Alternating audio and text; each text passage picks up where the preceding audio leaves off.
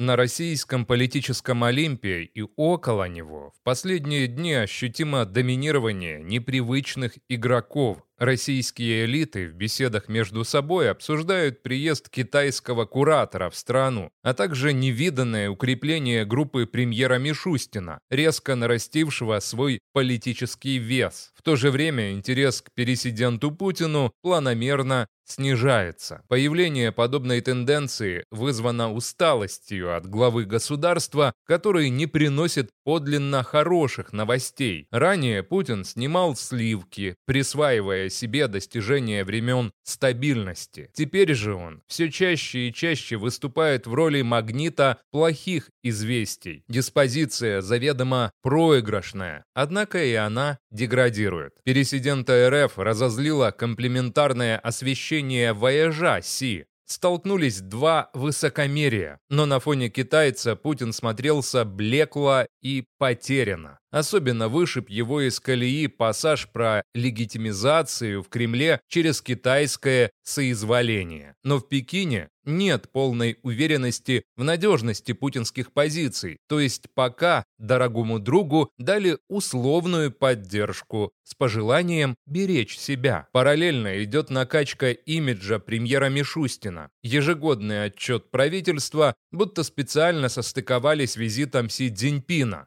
Главный посыл доклада Мишустина состоит в том, что экономика РФ выдержала санкционный удар вопреки невероятному давлению Запада. Мы выстояли говорит премьер-спаситель, который выглядит пожарным, гасящим пожары, которые раздувает его пока еще начальник в Кремле. Не зря китайцы в знак изумления эффективностью Мишустина выделили ему персональный переговорный трек, походит на подстраховку в случае, если известный объект интереса МУС вдруг попадет в Гаагу.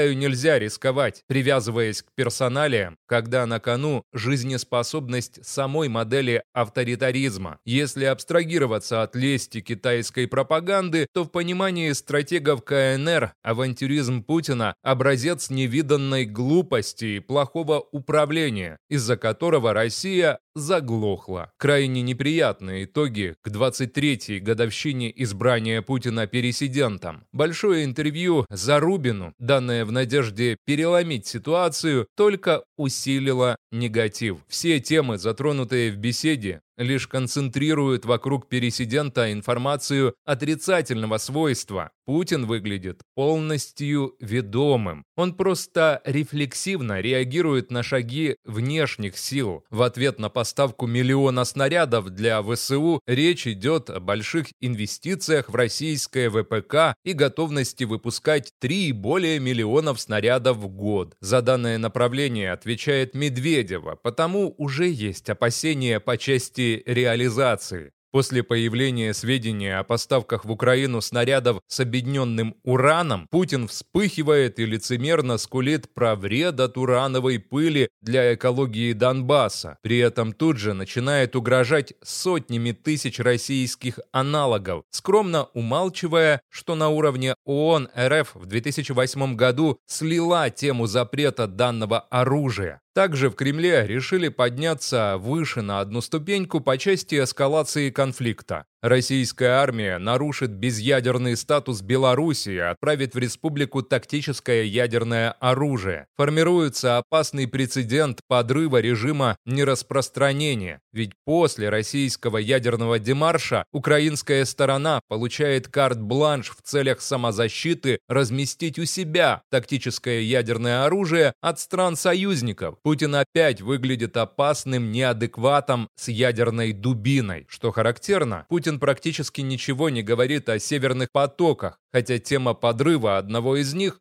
была на острие критики Запада, особенно после проспонсированного российскими спецслужбами так называемого расследования Херша. Оказалось, что здесь российское руководство село в калошу. Согласно данным, опубликованным изданием T-Online, незадолго до взрывов на газопроводах к месту происшествия направлялись военные суда РФ с оборудованием для установки взрывных устройств. Разве может удивлять, что заглохший автократ приказал заглушить международный газовый коридор?